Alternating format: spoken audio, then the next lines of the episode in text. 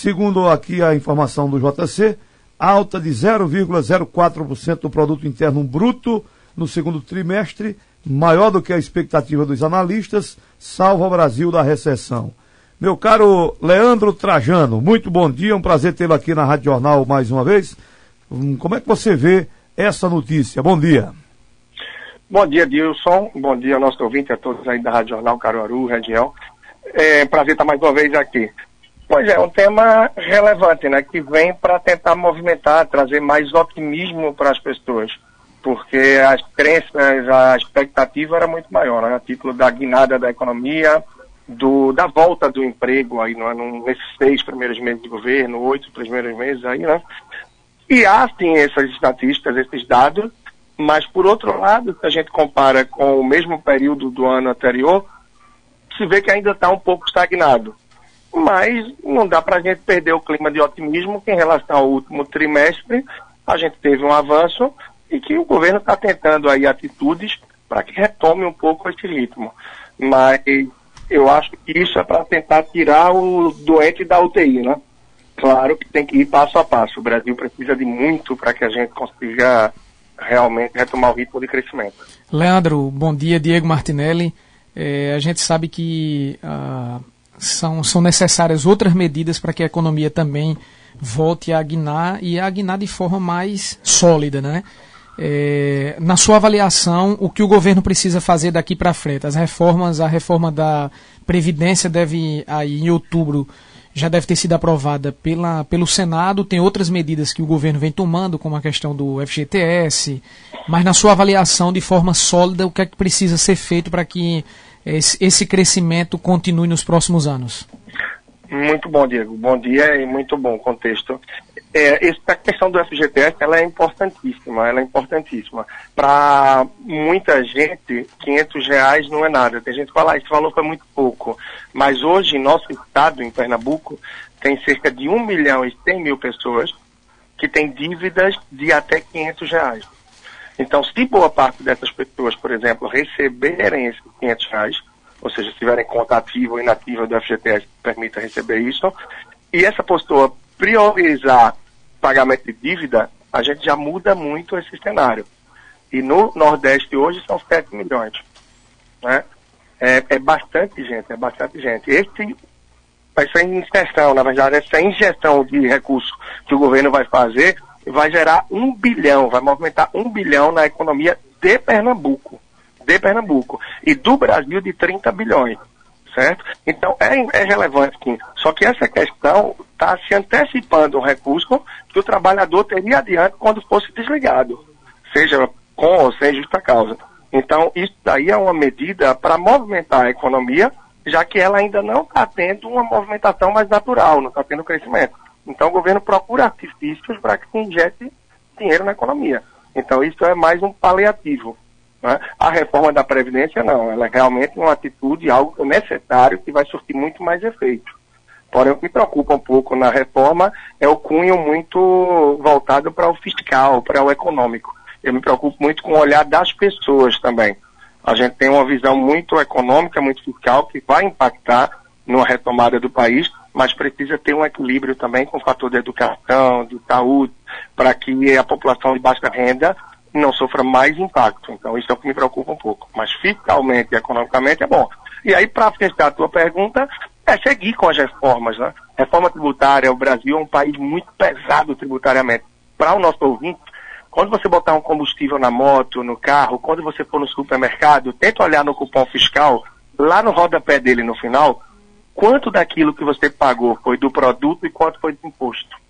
Tenta fazer esse teste, você que está nos ouvindo aí você vai ver como é pesado. Então a carga tributária é muito pesada, não motiva o empresariado, né? Então a reforma tributária é essencial e a reforma política. A reforma política é fundamental, porque nossos políticos, quer queira, quer não, eles trazem aí um gasto gigante para o nosso país, em todas as esferas. Então tem muita coisa para fazer. Isso aí começa a tirar o país da UTI, da enfermaria, mas tem várias outras ações também que são necessárias. Ô, ô, Leandro, em cima do que você colocou aí, dessa questão dos 500 reais, existe muita dúvida ainda do trabalhador. É, se pega, se não pega, já tem essa Coisa alternativa. De, de, de, pegar ou não. eu não vou nem atrás, outros, outros já ficam num pé e no outro, como diria o Matuto, correndo, querendo chegar a hora dele é. receber. Você recomenda o quê? É pegar ou largar? Boa, excelente, Dilson, excelente. Bom, vamos lá. Primeiro ponto, os seus 500 reais, é, ele é chamado do saque imediato ou saque compulsório. Certo? O saque imediato ou compulsório. Quem tem conta na caixa, poupança já vai receber esse dinheiro lá. Certo? Começa agora em setembro, com dois lotes, e o outro em outubro. Se você não quiser esse dinheiro, é que você vai ter que avisar para a caixa, na verdade, para que não seja repassado o, o recurso para lá.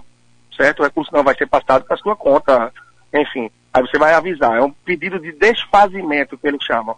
Mas, sinceramente, esses 500 reais, que pode não ser só 500, porque se você tem, saiu de um emprego há um tempo e você está em outro agora, você vai ter uma conta inativa e uma conta ativa. Então pode ser que você receba mil reais. Eu acho que esse valor é bom sim a pessoa pegar. Esse valor é bom.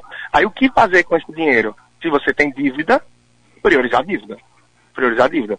Se você não tem dívida, é importante que você pegue esse dinheiro para ir compondo uma reserva para emergências, para necessidades reais que podem aparecer e você talvez precisasse pegar um empréstimo.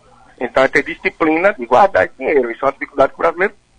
Dificuldade grande, né? Pegar esse dinheiro para guardar, a pessoa quando pega dinheiro já está logo pensando aonde é que vai alocar, vai gastar inteiro, né? Então mudar essa mentalidade é fundamental. E o terceiro ponto também é você já guardar esse valor, quem sabe, porque prevê que um começo de ano, fim de ano pode ser pesado. O material escolar, é um investimentozinho aí no negócio, na agricultura, no comércio, para fazer um filho que está na escola, IPVA, IPTU, o que for, né? Então, usar de forma inteligente. Aí, a questão do saque aniversário é outra coisa. O saque aniversário tem que pensar muito. Porque se você opta pelo saque aniversário, isso quer dizer que no mês do seu aniversário, a partir de abril do ano que vem, todo mês do seu aniversário, você vai receber uma parte do que você tem no FGTS. Você vai receber uma parte do que tem. Essa parte como é? É uma tabelinha e se você tem de 0 a, 5, a 500 reais lá de saldo, você recebe 50% do que ganha. Se você tem de 501, 500 reais um centavo, na verdade, até mil reais, você pode tirar 40% do que tem lá e uma parcela adicional de 50 reais. Aí vai passando por vários níveis essa tabelinha, até o último nível, que se você tem mais de 20 mil reais, você pode tirar 5% do que tem e ganha uma parcela adicional de 2.900 reais. Só que vale a pena estar aqui aniversário se você é uma pessoa organizada, que poupa todo mês, que já tem uma reserva aí para umas emergências. O que é que isso quer dizer? Você gasta mil reais por mês para viver, você tem aí uns seis meses de reserva, seja, seis mil, e você já é poupador, você pode tirar esse destaque aniversário sim. Todo mês você tira um pouquinho, todo mês eu digo, no ano do aniversário você tira, não vai lhe afetar. Agora, se você é uma pessoa que não faz reserva, que não poupa, que não é organizado financeiramente, e talvez para completar não sinta segurança no trabalho, a título de continuidade, é melhor não optar pelo saque aniversário. Porque no momento que você for desligado, quando você for sacar, você só vai ter direito a tirar os 40% da multa. E o restante do que você tem de saldo vai ficar lá preso. Então, ter esse discernimento é essencial. Estou vendo muita gente por aí dizendo, ah, eu vou querer esse saque aniversário. Todo ano no meu aniversário ganhar um dinheirinho a mais, coisa boa, tem presente melhor. Eu não vou mexer, viu, Deus? Eu não vou mexer, meu amigo. Eu não vou tirar de lá, deixa quieto. Deixa lá. Não é que eu não preciso, não. Engordando. Não, não é, exatamente. É melhor. Com o que a gente já tem. Né? Se organizar, exatamente, se organizar, pagar direitinho as contas, tentar fazer inclusive uma reserva, mas não vai mexer naquele dia. Eu não vou, eu, quer dizer, eu não vou mexer não, eu não vou mexer, porque, porque é melhor porque a gente infelizmente tem o hábito, eu me entreguei. Eu me entreguei, eu me entreguei. Porque se eu estou dizendo que eu não vou tirar, é porque eu estou nesse perfil de que eu tô, dia eu, professor, um eu tenho, eu tenho a é impressão de que a maioria, viu, dos, dos brasileiros. Verdade, é verdade. Não é verdade? É verdade. E é melhor reconhecer, Diego. Eu reconheço, Wilson, eu reconheço. Do que eu querer tirar esse dinheiro e lá na frente me enrolar. Porque, como diz, é fundo de garantia, garantia. Isso. serviço. Isso. Se você não tem uma garantia porque é poupador no dia a dia, lá na frente você vai saber que tem o dinheiro, está no banco e não pode tirar. Isso. Então fazer uma escolha adequada é essencial. Desculpa até ter me alongado na resposta, mas foi para tentar ajudar nosso ouvinte. Mas foi, mas, mas foi completa. Leandro, é, uma, vamos trazer agora para a realidade de Pernambuco. Na sua avaliação, como essa semana nós divulgamos aqui, Pernambuco aí entre os três estados com o maior número de desempregados, né? E aí a gente, na sua avaliação, economicamente, como é que está a situação de Pernambuco hoje? Olha, eu acredito sim no Estado, eu acredito numa retomada, mas tem ainda muitas dificuldades, né? Sobretudo quando a gente está num momento é, de dificuldade de comunicação, de ainda alinhamento em algumas coisas na esfera federal e estadual, e o próprio Nordeste sofrendo aí. Eu não posso dizer que canções, mas não deixam de ser reflexões de algumas, uma peneira mais fina a título do governo federal na hora de determinados repasses. Isso é o que a gente tem visto aí de questionamento, de um BNDES, de uma carta, peraí, o que é isso aqui? Vamos ver. Então são questões políticas que precisam de muita articulação para que essa parceria possa fluir. O nosso governador e a equipe já tem clareza do que o Estado precisa, afinal, já está no segundo mandato e tem os números em mãos, então sabe da realidade. Eu acho que é realmente muita conversa, alinhamento e união sempre das três esferas para que possa se ter uma parceria quebrando um pouco a questão político-partidária para que as coisas fluam melhor. Isso eu trago de um cenário como um todo. E fechando isso, eu vejo com bons olhos o consórcio do Nordeste. Eu vejo com bons olhos isso.